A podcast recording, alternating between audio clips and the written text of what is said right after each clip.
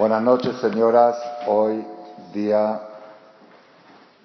miércoles para jueves 20 22 de Kislev 5777 21 de diciembre del 16 esta conferencia especial la vamos a dedicar a Dabar Beitó una cosa en su tiempo, que es la próxima festividad judía que tenemos en nuestro calendario, que es la fiesta de Hanukkah. Eh, vamos a hacer esta clase, Leilu Nishmat, de todas las personas que quieran. interrumpir la grabación, porque luego... Rabotai, Dabar Beito Matov, una cosa en su tiempo trae verajá, por eso dice la Gemara, Kola Kore Pasuk Beito, me vi verajá la olam. Toda persona que lee un Pasuk en momento oportuno trae verajá al mundo, como dijo el rey Salomón en Proverbios, Dabar Beito, una cosa en su momento oportuno, Matov. No hay mejor que eso. Entonces no hay mejor que cuando se acerca una fecha especial en el pueblo de Israel, es hablar de de la energía de esa, de esa fiesta, de esa fecha. La Gemara cuenta en Maseje Chabat el milagro que sucedió en Hanukkah, el milagro que duró el aceite ocho días, y dice la Gemara un, lenguaje raro, dice, Leshana Heret, al próximo año del milagro, Kabu Yeme, Kabu ¿sí? lo establecieron días festivos, Bealel Ugoda, para agradecer y alabar a Boreola. ¿Por qué dice al otro año? ¿Por qué no dice ese mismo año? ¿Por qué dice que al otro año lo establecieron? Pues tenía que haber sido que el mismo año del milagro lo establecieron. Se tiene una explicación espectacular y viene al caso como introducción a la charla de hoy. Cuando nosotros celebramos y conmemoramos un suceso histórico, el pueblo de Israel ha tenido muchas cosas históricas y si quisiéramos conmemorar cada día, cada día histórico como, como un evento, pues estaría todo el año con conmemoraciones. Hay, hubo milagros en todas, las, en todas las fechas del calendario, en todas las fechas. A lo largo de nuestra historia hubo milagros. Ahorita los, los del Lubavitch Antier hicieron un fiestón, no sé de qué, el 19 de Kislev, porque el rebe de ellos salió de la cárcel. Para ellos es un Yom Tov. Yom Tov, eh, están equivocados, ¿no? Porque todo tiene que tener su proporción.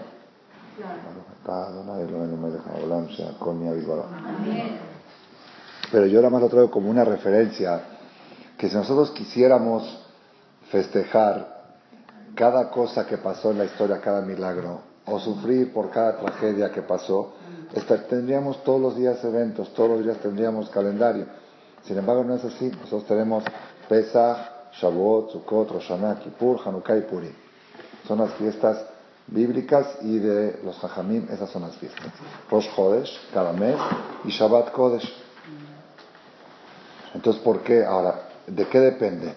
¿De qué depende que un suceso se marque para la eternidad como fiesta o de que sea un suceso local que pasó y Siempre acostumbran los hijos y los nietos a festejar algo, algún milagro que le pasó al papá, al abuelo, pero algo que de todo, de todo el pueblo de Israel. ¿De qué depende si algún suceso, por ejemplo, de qué depende si tuvieran que decidir los hajamim si el día del Atzmaut, el día de la independencia de Israel, hay que celebrarlo o no? O, el día de la guerra de Jerusalén, hay que celebrarlo o no. Claro que aquellas personas que estuvieron en peligro y se salvaron, tienen que agradecer a Borolán por el milagro que tuvieron, para hacerlo como una fiesta del pueblo. ¿Sí? ¿De qué depende? Dicen, dicen así, nosotros somos un pueblo que no tenemos tiempo para conmemorar la historia, no tenemos tiempo para hacer conmemoraciones. las cosas que pasaron, pasaron, como dije en una charla, nosotros no somos un pueblo que recordamos la historia, sino que hacemos historia. Tenemos que crear la historia. Tenemos que ser parte de la historia. Entonces no tenemos tiempo para perder en recordar cosas de la historia. Entonces, ¿qué, qué es lo que hacemos? ¿Por qué hacemos Pesach? ¿Por qué hacemos Shavuot? ¿Por qué hacemos Sukkot? Dicen, explican así. Toda, toda festividad, todo suceso histórico, todo suceso histórico que depende de la fecha, que dejó huella en la fecha, si puede, hay dos opciones como decirlo. O que era una fecha propicia para que suceda eso y por eso sucedió. O viceversa, que ya que sucedió eso, quedó marcado en la historia una fecha propicia para que suceda otra vez eso. Entonces ahí tiene sentido celebrarla. ¿Por qué? Porque yo no estoy conmemorando algo de la historia, sino me estoy conectando con esa misma energía para poder obtener el mismo tipo de milagro que sucedió, poder obtener una relación con eso y utilizarlo para mi propia superación y para crear mi propia historia. ¿Vieron cómo está? Yo no tengo tiempo para recordar historias. Yo solamente tengo tiempo para crear historia. Pero aquella, aquel, aquel suceso histórico que está relacionado con la fecha, que dejó huella en la fecha, entonces yo lo recuerdo porque, Mago, ¿se puede conectar esa luz ahí para que las señoras que suban no estén oscuras ese cable? Sí. ¿Ah? ¿No suben por ahí? Ya, un foco. ¿Sí tiene foco? Bueno. Ah, no, pero en este no, en la azúcar no. Para. Un solo, bueno, aunque algo salga. entonces, ese es un secreto importante que tenemos que saberlo y divulgarlo en nuestra familia, nuestros parejas, nuestros hijos, nuestros nietos.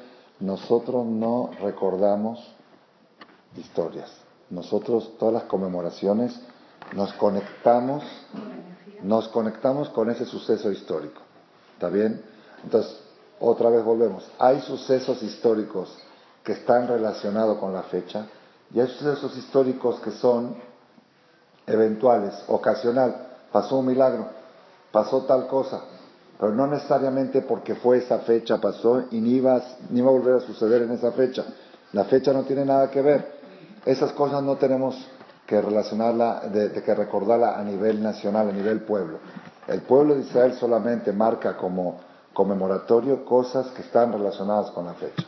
Cuando lloramos en Tisha B'Av es porque sabemos que lloraron nuestros padres en esa fecha mil años antes y eso provocó que se destruya el primero y se destruya. Entonces la fecha marcó algo ahí.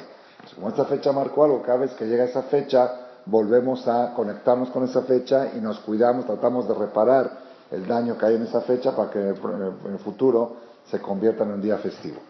¿Entendieron cómo está? Entonces, eso es básico para todo nuestro calendario. Nuestro calendario no tenemos tiempo para recordar, sino para conectar, conectarnos con la energía. Entonces, ¿qué pasó? Cuando fue el milagro de Hanukkah, fue un milagro grandioso, aparte de que un puñal de judíos religiosos, rabinos, que no eran expertos en guerra, eran rabinos de la Gemara, cerraron sus dioses, se fueron a guerrear y le ganaron a un imperio. Es como que digas que vengan un grupo de 20, 30 jajamim y conquisten Estados Unidos, cosa que no, no entra en la cabeza. Y luego vino el milagro de que necesitaban aceite puro para encender y no tenían, y duró el aceite ocho días. Los jajamim ese año no establecieron celebrar Hanukkah cada año. ¿Por qué? Porque no estaban seguros de que ese milagro está relacionado con la fecha. Puede ser que sea un milagro ocasional. Esa fecha no tenía nada que ver con el milagro. Cuando llegó el otro año, los sadikim de aquella generación, de la época talmúdica, que tenían Roja sintieron una luz especial en el 25 de Kislev. Dijeron, ah, entonces no fue casualidad lo que pasó el año pasado está relacionado. Al próximo año lo marcaron para toda la generación. En el año del milagro no estaban seguros de que está relacionado con la fecha. Pero cuando llegó el otro año y sintieron esa misma luz, esa misma energía que se volvió a despertar, dijeron, ah, entonces la fecha quedó marcada como una fecha especial, la ponemos para todo el pueblo, para todas las generaciones. Eso es importantísimo para el tema en general de todo, de todo nuestro calendario y especialmente las próximas fechas que se aproximan la fecha de Hanukkah. La, una de las preocupaciones más grandes que tenemos como papás, como abuelos, que tenemos hijos, que tenemos nietos bisnietos, que iban todos. Una de las preocupaciones más grandes es el futuro espiritual de nuestras generaciones. En el Dafio Mi de la Gemara Baba de ayer, la Gemara cuenta que Rabbi Yosef hizo 40 ayunos para que la Torah no se le olvide a él. Volvió a hacer otros 40 ayunos para que la Torah siga en sus hijos. Y volvió a hacer tercera vez 40 ayunos para que siga en sus nietos. Después de eso, ya no siguió ayunando. ¿Por qué? Porque está escrito, lea mucho mi pija, o mi pi zarajá, o mi pi zera zarajá. Si son tres generaciones seguidas, amar a Monay me ataba dolam. Dijo Dios, si hubo tres generaciones seguidas, la Torah va a volver a regresar, aunque haya un descarrile, va a volver a regresar así. Entonces él ayunó 120 ayunos, 40 para él, 40 para sus hijos y 40 para sus nietos. Nosotros, la verdad, no tenemos la capacidad de hacer ayunos. El rabbi Acoba de Salaba Shalom, el maestro, el, papá de mi maestro, era un mecubal muy grande. Una vez le preguntaron, ¿qué es de Jud tuvo que todos sus hijos salieron jajamín, tzadikim, difusores de la Torah. ¿Qué es de Jud? Había muchos jajamim en Jalab y no... tenemos un cartel de los jajamim de Jalab, hay, hay una foto muy grande, pero no se sabe nada de sus nietos, digamos, no sobresalen en el mundo espiritual, quizás sobresalen en los negocios.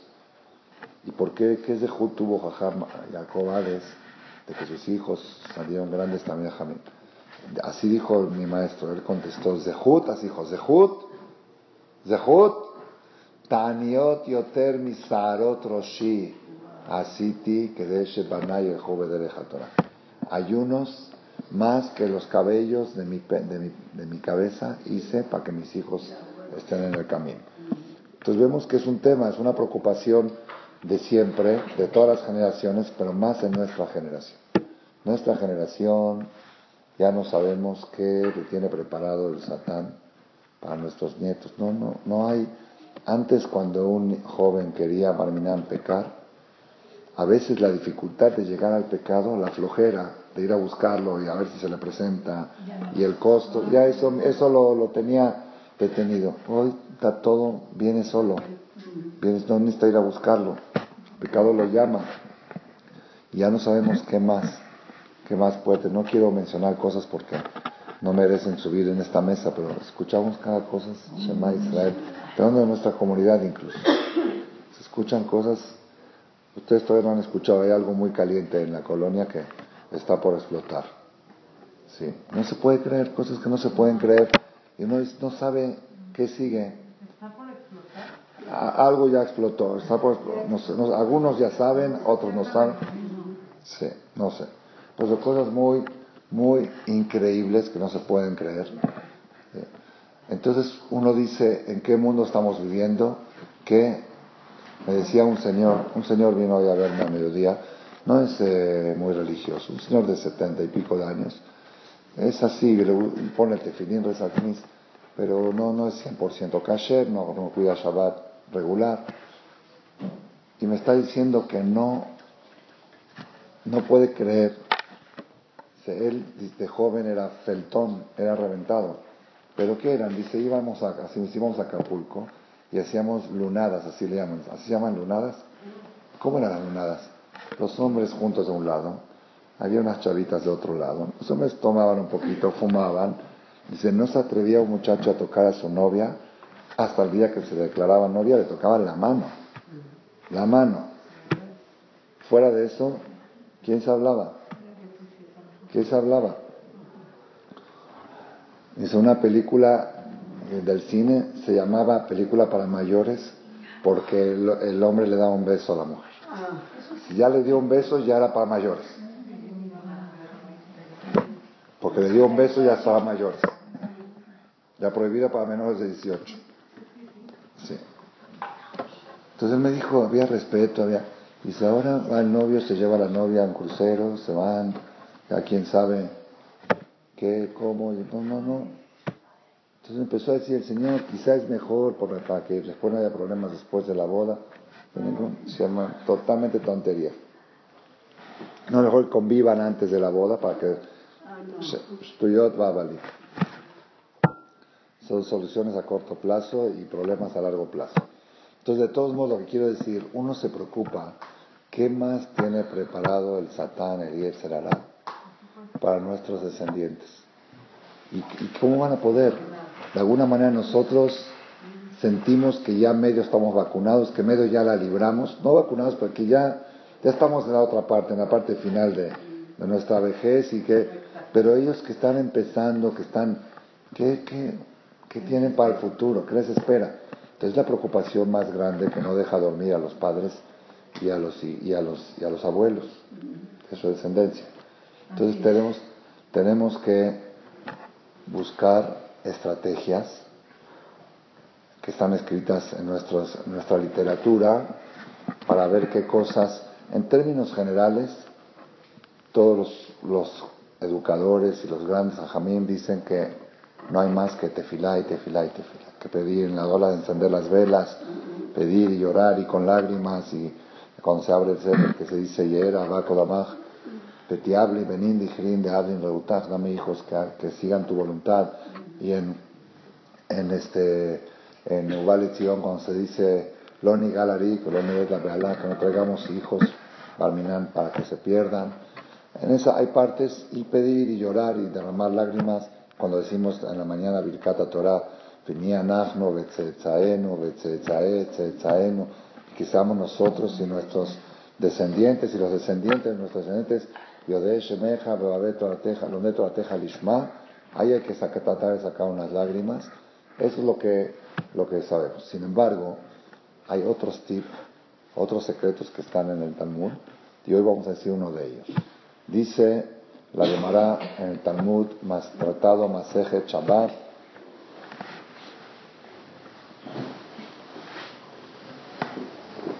hoja 22, columna 2. Aragil Bener Avianlo Banim Tzadikim. Banim Talmideja Jamim.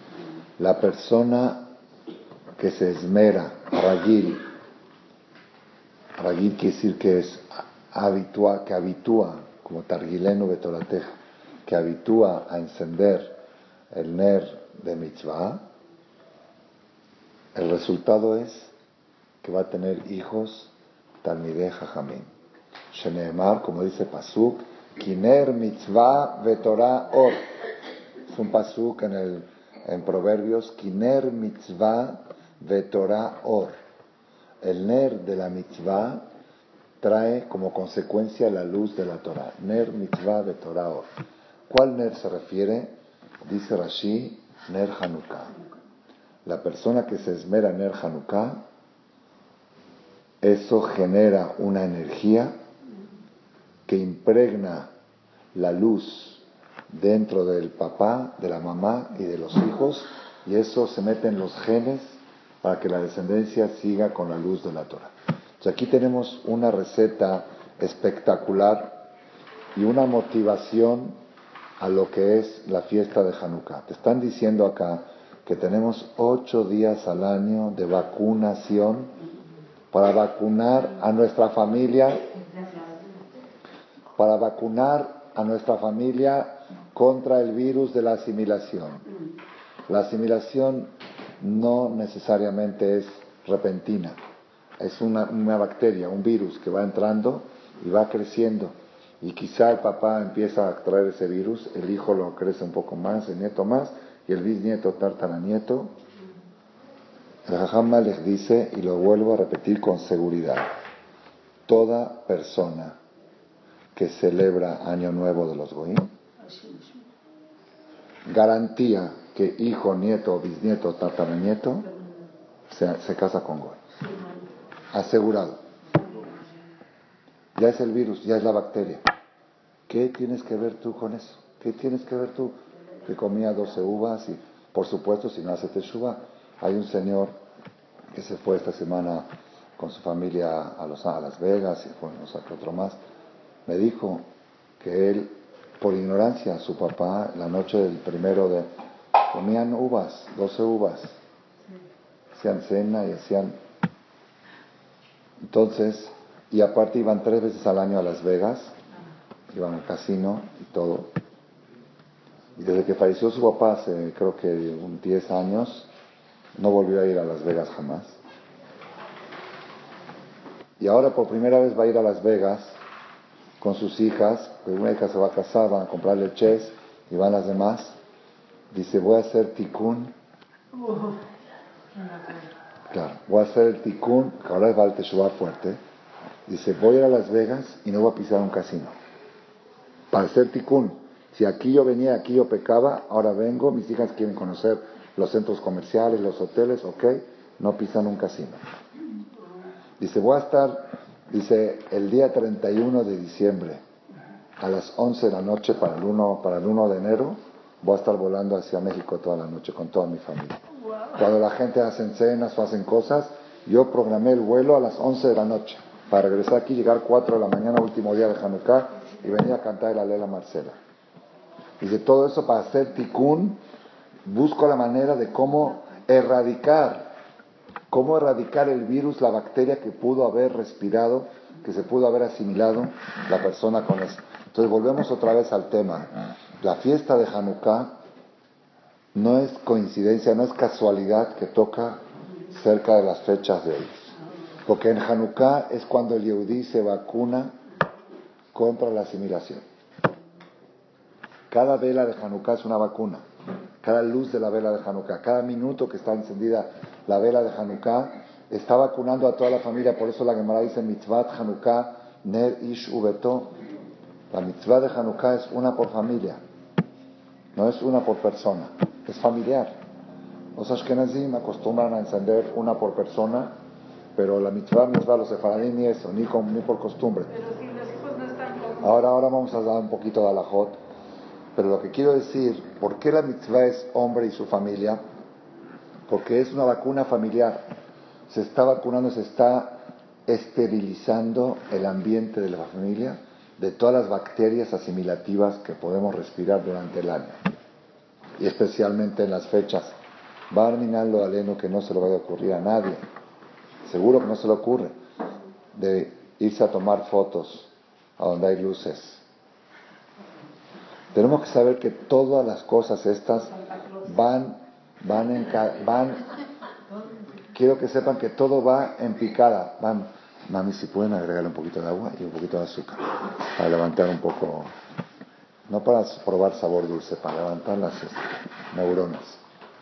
Es que ella, ella me cuida de la dieta. Rabotai, tenemos que saber que todos estos temas que estoy hablando yo van en picada, van para abajo. El que no va para arriba en el tema de anti-asimilación va para abajo. No se queda uno estancado. ¿eh? No dice, bueno, yo normal como era mi papá. No, no, no, no, no. No hay normal. si uno no se protege y no se vacuna, se va para abajo. Sin querer se va para abajo. No hay normal, no hay. No hay estar así estático como era en Halab o como era en Sham. Entonces, por eso la persona tenemos oportunidad en estas fechas de hacer una vacuna familiar para vacunarnos contra esas bacterias. Hay personas que por ignorancia o por tontería o por torpeza llevan a sus hijos a tomarse fotos ahí en el Ejército Nacional, donde están todas las calles. Lo aleno. Sí. Sí. Uno sin querer, yo conté una vez que una vez fui al supermercado, se tiene como 20 años, 25 años, fue al super a Gigante, ¿se acuerdan Gigante que estaba en Polanco? Fui con mis hijos, vivíamos en Polanco y ahí están todas las cosas de la música y todo. Y yo salí de gigante con mis hijos cantando Din Don Dan. Na, na, na. Y Barminan, y Barminan, Barminan llegó un Hazán y hizo Kadish con esa tonada. El Kadish del viernes a la noche de Shehuaridad hizo con esa tonada. tonada total. Entonces, sin querer, la persona se va asimilando y termina. Entonces viene Hanukkah, vamos a hablar ahora positivo. ¿sí? Positivo Hanukkah, el encendido de Hanukkah es una vacuna. Yo les quiero decir, de gente he visto, gente, por ejemplo, ese señor que me contó que se fue a Los Ángeles ahora, que su papá era una persona muy importante en la comunidad Cham, llegó a ser presidente de la comunidad y gente rica y todo, ¿sí? Y misteriosamente todos sus descendientes están haciendo tzadikim, poco a poco, ¿no? Todos así van entrándole cada vez más. Y uno no sabe por qué, pero él me dijo, esta persona, que su papá era muy adicto a Hanukkah. En Hanukkah invitaba a sus hijos, les daba regalos, y hacía, hacía fiesta de Hanukkah, hacía mucho. Y el Señor falleció el día 17 de Kislev en Cleveland, porque estuvo en un, tratamiento, estuvo en un problema de salud. Y por complicaciones que venía Shabbat y los permisos y todo, lo enterraron víspera de Hanukkah. Erev Hanukkah, una semana después fue enterrado. ¿sí? Y estuvieron en su casa el primer día de Abelut cantando la ley y prendiendo en su casa de él, el Señor, vela de Hanukkah, conjunto con la vela de su Neshama. Entonces, para que veamos cómo las cosas. Sí, hay otro señor aquí que, si quieren después, yo creo que sí les voy a decir el nombre. El primero no, porque no le pregunté. El otro señor se llama señor Sion Shamo, Shalaba Shalom. Un señor que tenía 15 hijos y cuando hacía, repartía la motzi, decía Ibareja, Hashem, Vishmereja, Yaer, Hashem, son 15 palabras. A cada hijo le daba la motzi con una palabra de Bikat Él también, él también no era muy, no era muy religioso, así tradicionalista, normal, pero cuando llegaba Hanukkah, los hijos cuentan que reunía a toda la familia, se exigía que vengan hijos y nietos, prendía Hanukkah, le daba un regalo a cada uno, hacía mucha fiesta de Hanukkah, mucho. Pero también la gente no salía. Sí. Bueno, no sé, no sé, no sé, no, no hay que buscar pretextos. Yo estoy hablando... La Bueno, sí. Sin embargo, conozco una persona que, Masharam, también muy rico y todo, digo, ¿cómo no te vas a estar aquí? Es que mi hija está por dar a luz y mi esposa de ninguna manera la va a dejar. Dije, bueno, oye, tu hija, pues, tú tienes que salir de vacaciones. Dice, no la deja y no la deja. Eso, es un, Ahí está. Entonces, si no vas a dejar a tu hija, ¿cómo vas a dejar a tu Torah, que es tu hija también? Bueno, señor, y sabe que me dijo el Señor, y saben que me dijo el Señor, agradezco a Shem que mi hija Shem programó su parto para estas fechas, porque así va a poder cantar la Lele Marcela. Mm. Y es parte de la energía de Hanukkah ocho días seguidos de alel completo, no alel salteado, completo. No saben la, o sea, ah, y aparte este año, bueno, este año como tocó en vacas, como tocó en vacaciones, va a ser toda la semana Shachrit nueve y media, tipo domingo, toda la semana, para que las mujeres que quieran venir, ya dije a mi esposa, que sea parte de tus vacaciones de los niños. Te paran a las nueve, los vistes, en vez de llevarlos a la escuela, vienen al Cristo aquí enfrente, cantan el alel, escuchan la Torah y a las 11 hay desayuno, a las 12 ya cubriste medio día de vacaciones cubierto.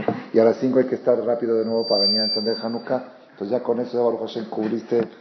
Es, cambiar la rutina, cambiar vacaciones para los niños es cambiarle la rutina. ¿Sí? El alel a las 10, todos los días. 10 el alel, 9 y media shahrid. Ah, minja cuarto para las 6 con encendido de Hanukkah y luego arbit. Y luego se va uno a la casa. Entonces, este señor, este señor, este, Sion, Sion Shamosh, a él falleció víspera de Hanukkah. 24, este viernes va a ser su aniversario, el sábado su aniversario. ¿Está bien? Ahora, en el Beta Haim, ellos habían, este, en el Beta Haim en ese tiempo, en ese tiempo todavía acostumbraban a permitir poner cosas encima de la lápida. Hoy ya no se permite. Porque ponían cada uno sus tonterías. Y hoy las lápidas son todas iguales. Pero si usted va al Beta Jaim, más cosas, eh, Maguen David, placas. Sí, de México, de los Jales. Entonces, la, la, tumba de su papá de ellos, que ya la tenían apartada de antes, no le pusieron nada, le pusieron pura lápida, normal, con el texto y todo. Pero atrás, en la tumba de atrás, había otro señor enterrado que le pusieron una menorá, una menorá de bronce encima de la tumba. ¿Está bien? Así está. ¿Qué pasa? Cuando van los hijos la semana hasta que tienen que ir a Beta Jaim, este viernes les va a tocar, a la hora que van, como nueve y media de la mañana, que van todos los años, Sí, el sol proyecta a la Hanukkah y se ve la forma de menorá en la tumba del papá. Se ve la menorá. Y solamente en diciembre. Si van en, noviembre, no. Porque el sol, depende de la posición del sol. En diciembre y a la hora que los hijos van a decir el Kadish, como que el papá dice, yo quería siempre Hanukkah, y ahorita vienen ustedes a rezarme, acuérdense de la menorá, la tienen en la Entonces, para que veamos nosotros, Hashem nos manda señales y ustedes van a poder escuchar algunas otras historias, ustedes mismos tener las propias, cómo la Hanukkah tiene fuerza de perpetuar y garantizar la continuidad de las generaciones en el camino de la Torah. Por eso es tan, tan importante esta fiesta. Ahora, ¿qué es Haragil Vener? El que enciende vela de Hanukkah. Uno dice, Haragil, la palabra Haragil es una palabra rara, no dice el que enciende vela de Hanukkah, sus hijos van a ser tzadikim. Dice Haragil. Explica el Meiri, la palabra Haragil quiere decir que se esmera, el que se esmera en la Hanukkah. No que nada más, ah, cierto, había, tráeme ahí una mechita y la ponen. No, no, no. Aquel que hace esmero en el tema de Hanukkah, hace show, prepara una Hanukkah bonita, a ver dónde la voy a poner, cómo la vamos a colocar, y el aceite de antes, y las mechas, que hace todo el esmero en cumplir esta mitzvah de la mejor manera, esa persona va a tener esa conexión con la energía. Porque cumple la mitzvah minimalista, hay mitzvah minimalista y mitzvah maximalista. Si cumple la mitzvah minimalista, estás cumpliendo una mitzvah y vas a tener recompensa, pero no hay garantía para tu descendencia. Cuando tratas de hacer la mitzvah cada año con más idur, con más eh, esmero, con más detallismo, con más esto, entonces ahí es cuando tienes la receta, la vacuna para tus hijos y tus nietos.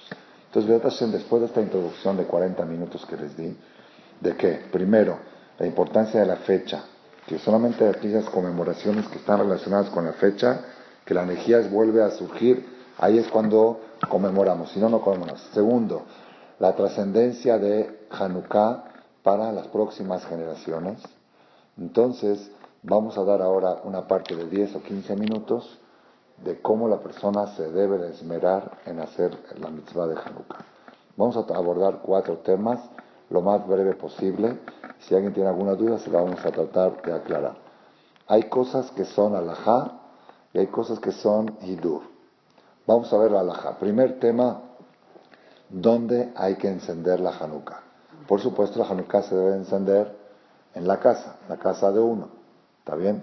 La casa. ¿En qué parte de la casa? La Gemara dice, Maseje Shabbat, Mitzvat Hanukkah al Petach Betomi Bahutz en la puerta de la casa del lado de afuera. Ese es el lugar original, correcto, pero dice la Gemara que si él vive en el segundo piso y no tiene una puerta en la calle que puede ponerla, la pone en la ventana que da a la calle. Y en momentos de sacaná, que había peligro de antisemitismo, ahí le permiten a la persona ponerlo dentro de la casa sin que se vea en la calle.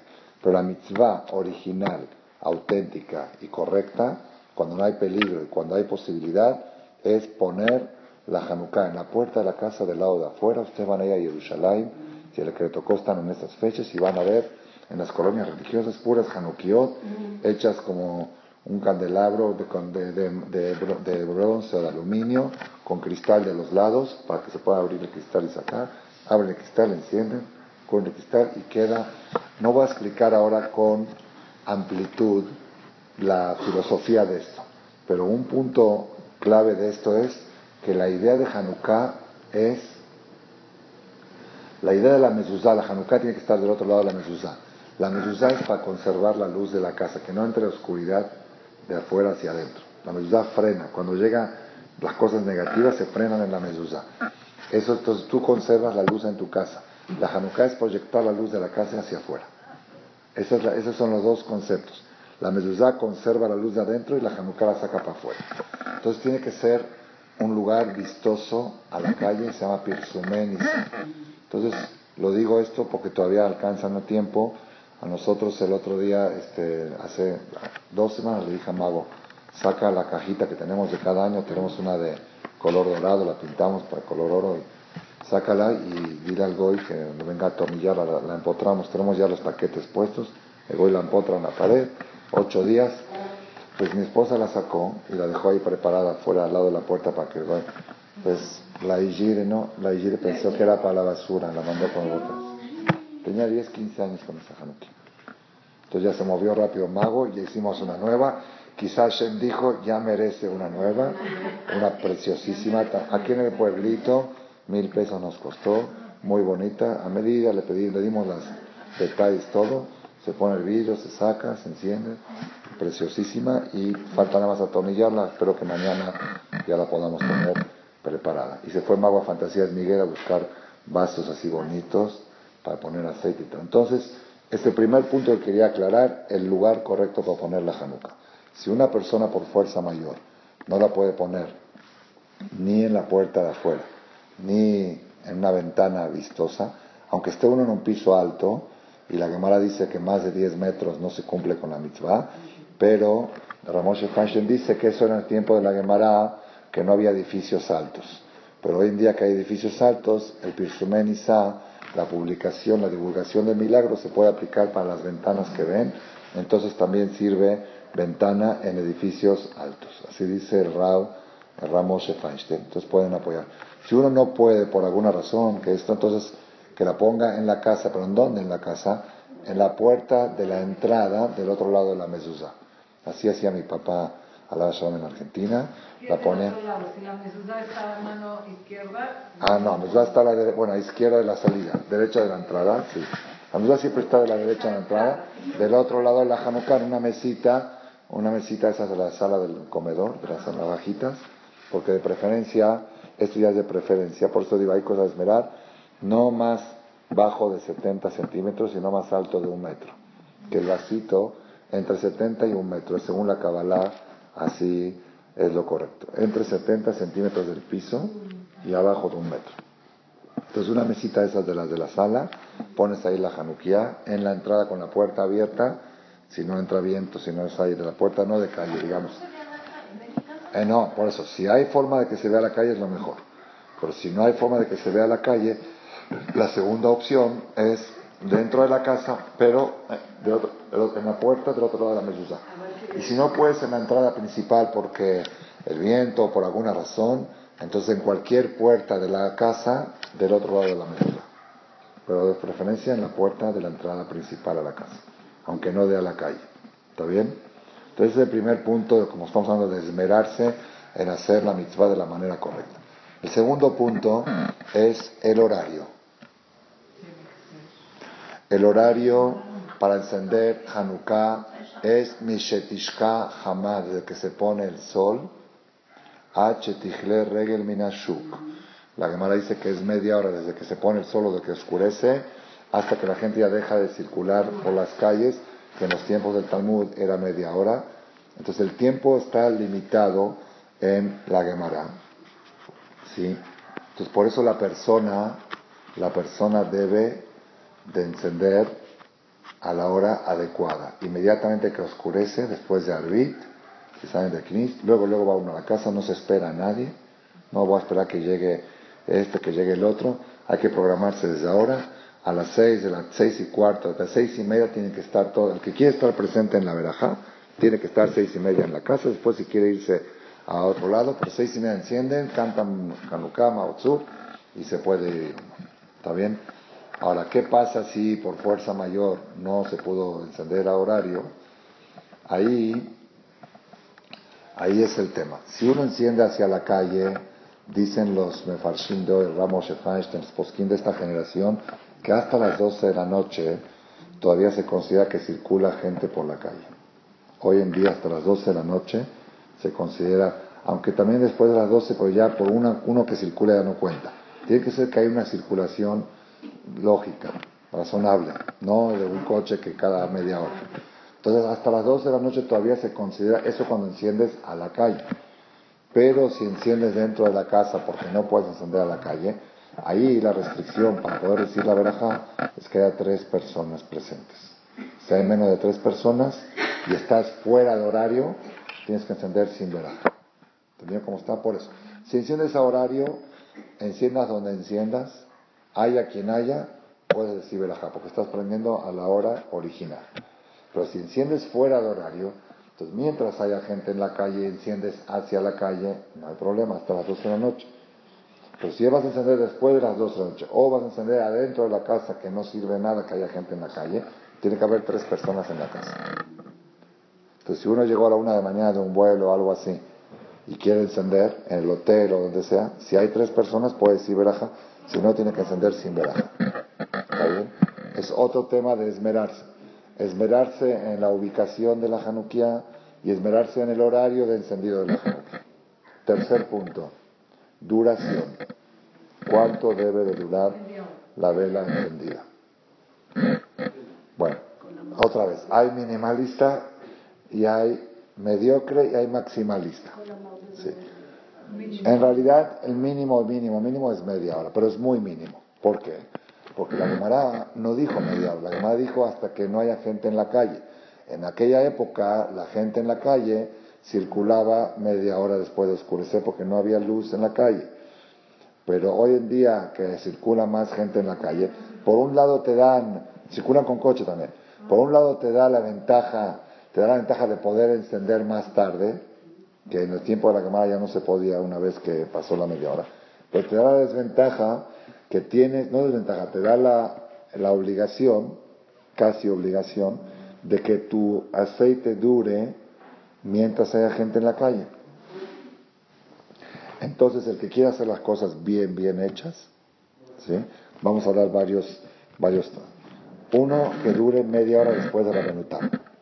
La Benután son 72 minutos, ya saben, como en los calendarios viene, cuando sale Shabbat, hay salida de Shabbat normal y salida de Shabbat Benután.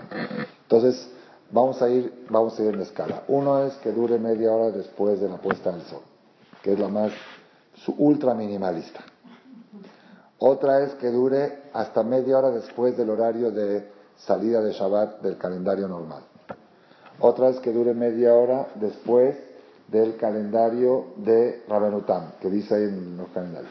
Pero tú la enciendes al principio y la dejas, pones suficiente aceite. Sí, ahora la mediocre, la mediocre que ya es Hidur, es que dura hasta la medianoche, que es el horario que dijimos antes que tienes permiso de encender si no pudiste, mientras enciendas afuera, porque todavía circula gente. Entonces, que dure todo el tiempo que hay circulación, que los posquín de hoy dijeron que hasta las 12 de la noche se considera que hay circulación. Entonces, hasta las 12 de la noche, este, que dure tu aceite. Si enciendes a las seis y media, son más o menos seis horas. Hay que probar, es dar después de pruebas con mi esposa. Depende del tamaño de la mecha. Hay mechas más gruesas que consumen más rápido. Hay mechas delgaditas. Entonces hay que ir probando la cantidad de aceite y la mecha. Así que esta noche ya pueden probarlo. O mañana, mejor mañana, porque luego seis horas, ¿cómo van a ser para calcular, no? Pues si mañana cuando se paran, encienden aceite, ponen la cantidad y van monitoreando, y le dicen a la muchacha, cuando se apaga me avisas y calculas la hora, ya puedes saber cuánto aceite tienes que poner que hasta las 12 de la noche. Y lo mejor, de lo mejor, de lo mejor, de lo mejor, de lo mejor, de lo mejor, es lo que hace el jajamales. Usted puede, ustedes pueden pasar a las 6 de la mañana por la Marcela y van a ver algunos de los vasos todavía quedan. Yo pongo suficiente aceite que dura hasta el amanecer. Porque no, no deja de ser que hay gente que puede pasar a las 3 y a las 4. Había un jajam el Rab de Brisk en Jerusalén que él lamentablemente vivía al lado del cine más, de los más famosos con Noah Edison, el Rehov Irmeyau, con Noah Edison era el más famoso, ya se cerró ese con pero era de los más antiguos, de los más, y en su casa era al lado de ese con. Entonces él encendía, ahí encienden cuatro y media de la tarde, en Yerushalayim oscurece muy temprano, y ponía aceite para que dure hasta las once de la noche. Pero luego a las doce salían los del cine, bajaba y encendía otra vez antes de que salgan del cine. Él sabía el horario que salía la gente de la película, para que, sí, porque quizá todavía se considera que sí.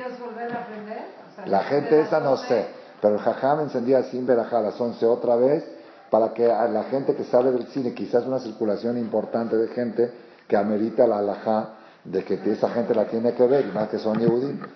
Entonces, el que quiera hacer la mitzvah bien, ultra bien, y vacunar, y vacunar, y vacunar, y vacunar, y doble dosis de vacuna, que cada vez necesitamos más vacuna, ¿sí? Porque hoy salió contra la influenza y contra, contra la esta y con todo tipo de contra la, el otro día estuve viendo rotavirus, hay vacunas y cuanto más, cada gota de aceite que pones en el este es una gota más de vacuna contra la asimilación.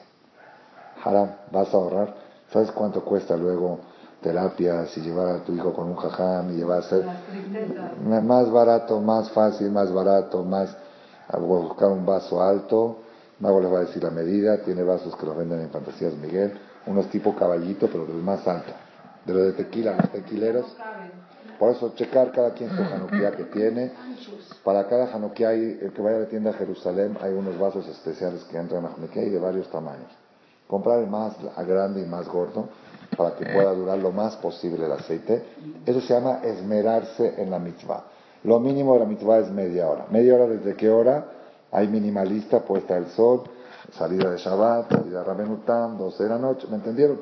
Y hay una persona que dice yo en mitzvot y hay gente, una persona le puede decir, oye, ¿por qué es Baltashit? ¿Por qué voy a gastar aceite si la misma?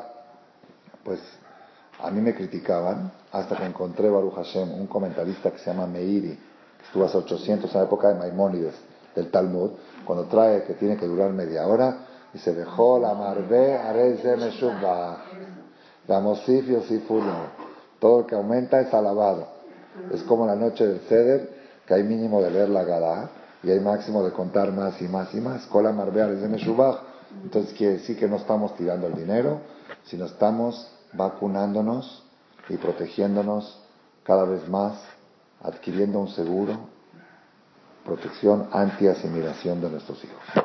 ¿Está bien? Entonces, primer punto hablamos ubicación, afuera, la ventana.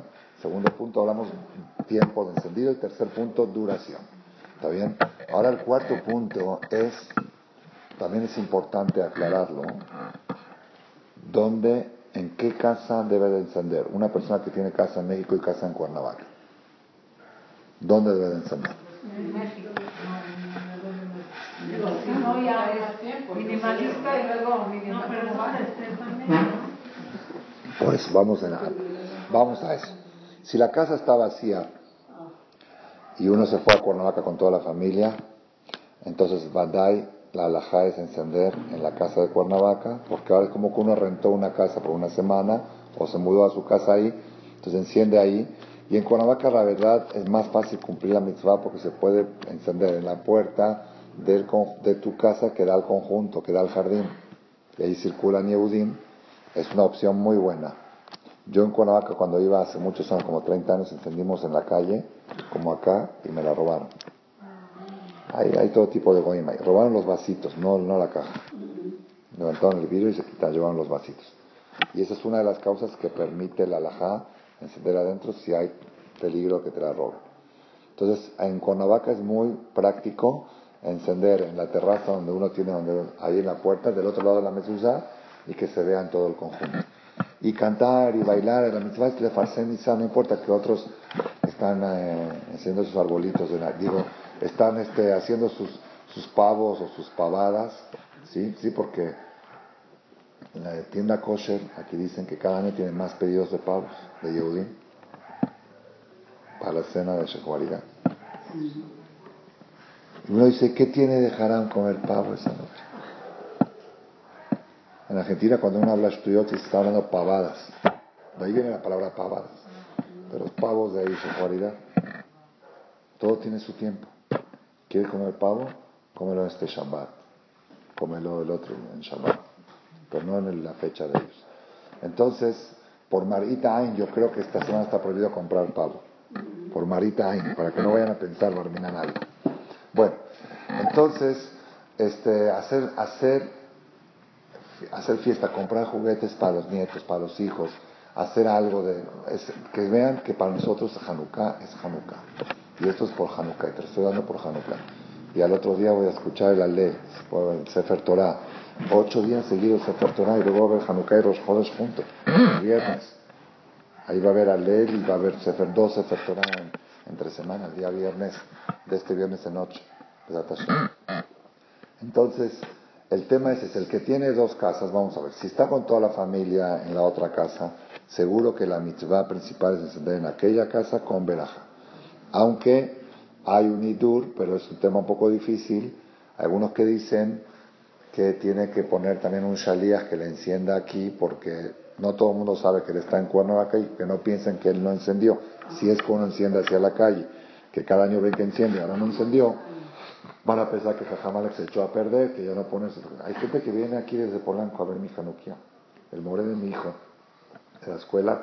Dijo, yo cada año voy con mi familia a Teca, de Polanco a Teca, para mostrarle a mis hijos cómo se debe encender. En Polanco no pueden en la calle, pero en Teca sí, cómo se debe encender la Janucá según la laja original. Entonces, este, pero otra, ahora el, el tema complicado, ahí se complica mucho la vida y no les voy a poder dar una respuesta definitiva. ¿sí? Es cuando parte de la familia está en un lado y parte está en otro. Así es. Entonces, ¿qué pasa? Si la mujer, de nada más les quiero decir como básico que todo va donde está la mujer. Por ejemplo, si no están en la casa fija de ellos, sino la mujer está, por ejemplo, en Cuernavaca y el marido se fue, por decir, a, otro lado a trabajar o algo, pero no está en su casa de México. Ahí seguro que encienden donde está la mujer en Cuernavaca, por ejemplo. Aunque el marido está en un hotel. El marido enciende, pero sin veraja. Porque la casa principal es donde está la mujer. Betozo Ishto, dice el pasú de Jiper, Baado, Bad Beto, Arona Cohen. Como dijo un jajam, nunca le llamé a mi esposa esposa, le llamé mi casa. La mujer es de Tabay, entonces la casa va donde está la mujer. ¿Está bien? Ahora, si la mujer está, eso no importa. Si la mujer está en México y el marido está en Cuernavaca, en otro lado, como hay un señor que, este que se va a aliviar su hija, le digo que él se va a ir a Acapulco y va a estar yendo y viniendo. Va en avión, ¿está bien? Algunas noches va a dormir allá y algunas acá. Si ya se alivia su hija, ya se viene a quedar. Su esposa no se mueve de su hija, a cuidarla. Pero él va a estar yendo porque sus hijos sí se fueron a Acapulco. Entonces él va a acompañar a sus hijos en avión y va y viene. dijo, ¿cómo hago con Hanukkah? Dije, aquí, porque está tu esposa aquí. Él tiene dos casas, la casa de aquí y la de Acapulco. ¿Qué, ¿Cuál es la casa principal, la de acá? Dice que mi esposa no va a encender allá. Le dije, sí, pero sin veraja. ¿Por qué hay sin veraja? Porque esta es tu casa principal. Como esta es tu casa de todo el año. Y además está eh, tu esposa aquí. Ahí seguro que la esposa tiene que encender donde está la esposa en la casa de México. Y el hombre allá, el hombre allá va a encender sin veraja, me dice, la veraja que le dije, escúchala en el quinis, ahí en Acapulco hay quinis, ve al quinis, ahí encienden con veraja, escucha la veraja y vas a tu casa y prendes sin veraja. ¿Está bien? Si es al revés, que la, mujer, el hombre está acá y la mujer está allá, ¿sí? Ahí probablemente se tiene que decir verajá en las dos. Porque por un lado la casa de todo el año es acá y él está durmiendo acá. Y por otro lado la casa es la mujer y la mujer está allá. Ahí, ahí es donde más se complica. Ahí hay una competencia fuerte de valores. Que por acá es la casa principal de todo el año, plus que el marido está durmiendo acá. Hay muchos años, señores, este viernes a la noche, Jajam que invitó a tres personas que sus esposas están en Acapulco, ellos se quedan porque es en temporada alta de trabajo. Ellos tienen tiendas al público. Las mujeres se fueron y ellos van a encender Hanukkah solos acá y las esposas allá en Acapulco. Ahí hay un conflicto fuerte porque acá es la casa principal y además está el hombre. Allá está la mujer con toda la familia. Entonces hay un peso.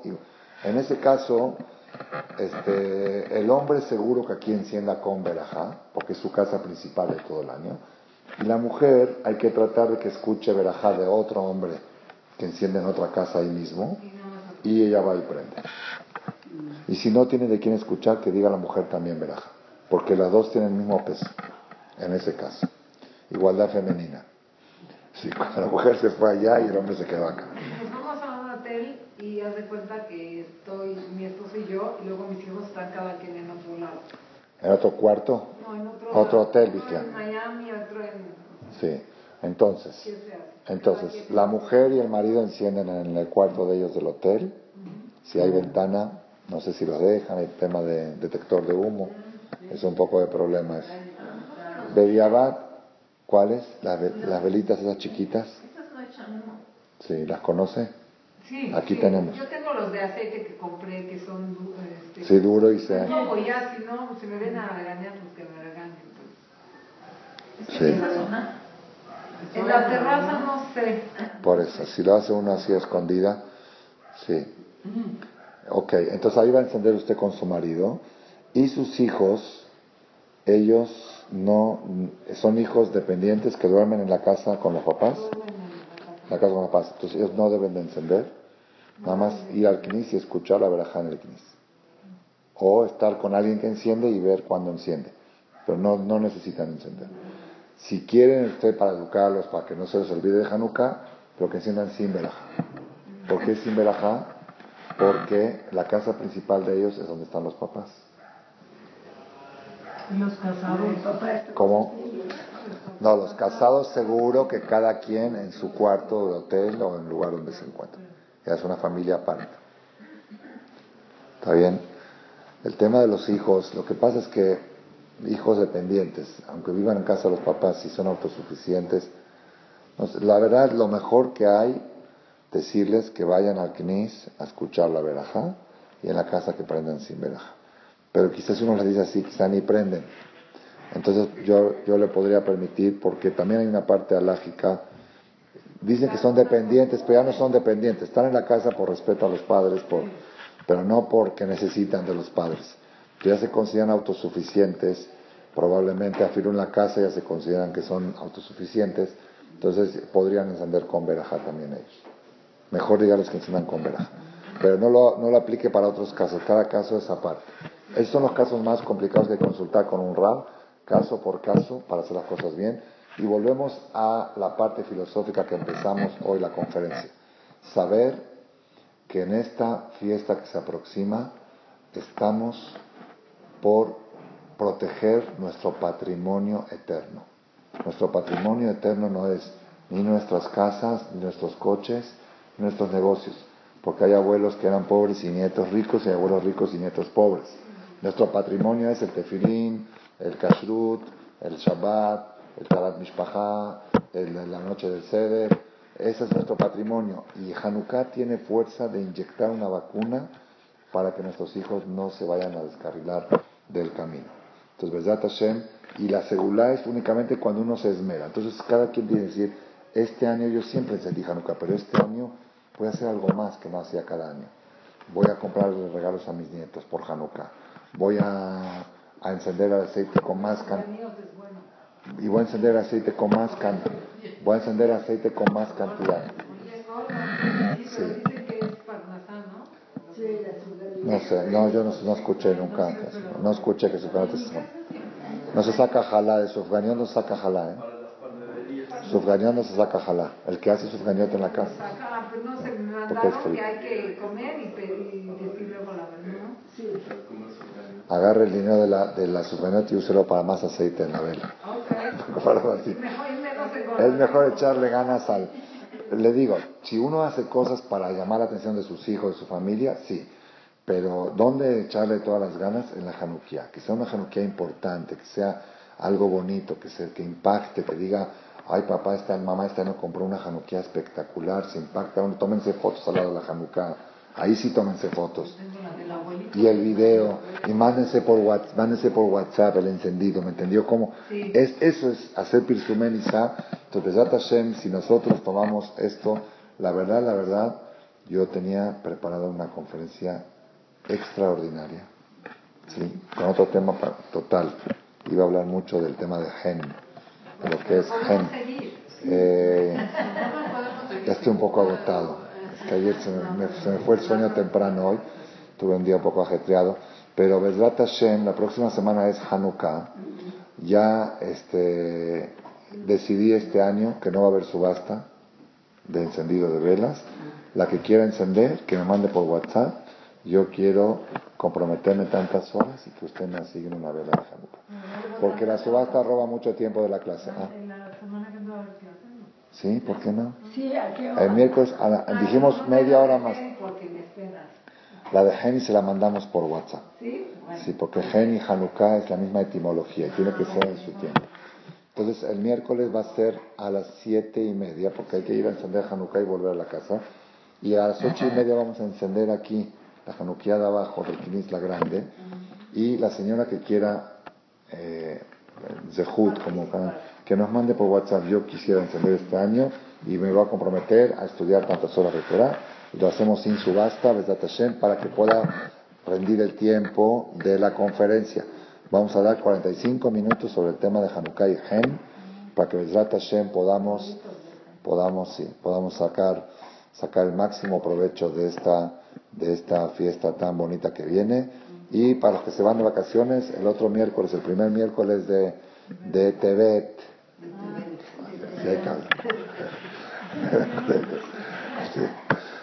Van igual casi están.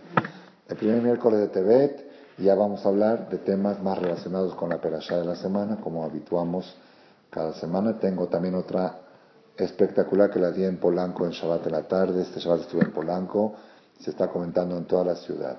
Una, una conferencia este, extraordinaria sobre el tema de Kibbutz Abaim. Se sacudió la gente, ¿eh? temblaron las paredes ahí. Papás, hijos fueron, que ya van a separar la sociedad, que no pueden trabajar juntos porque si el hijo le discute al papá es un problema. Se hablaron de temas, pero muy relacionados con Yosef y todo eso. Entonces esa creo que la voy a dar el primer miércoles de Tebet. El primer miércoles después de Hanukkah. Y recordar el ayuno de Azarabe Tebet. ¿Cuándo va a ser? ¿Qué día toca? El domingo es el ayuno, Yosef. Se posterga, ¿no? Eh, es Shabbat y se posterga domingo.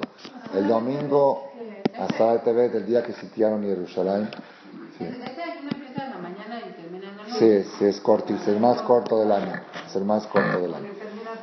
Es Shabbat y se posterga a domingo. Sí, porque los jueves es el viernes, el otro viernes es el otro. No, no, no es Shabbat, no es Shabbat, toca domingo, no es, toca domingo de un No es Shabbat, no es postergado, ¿eh? No es postergado.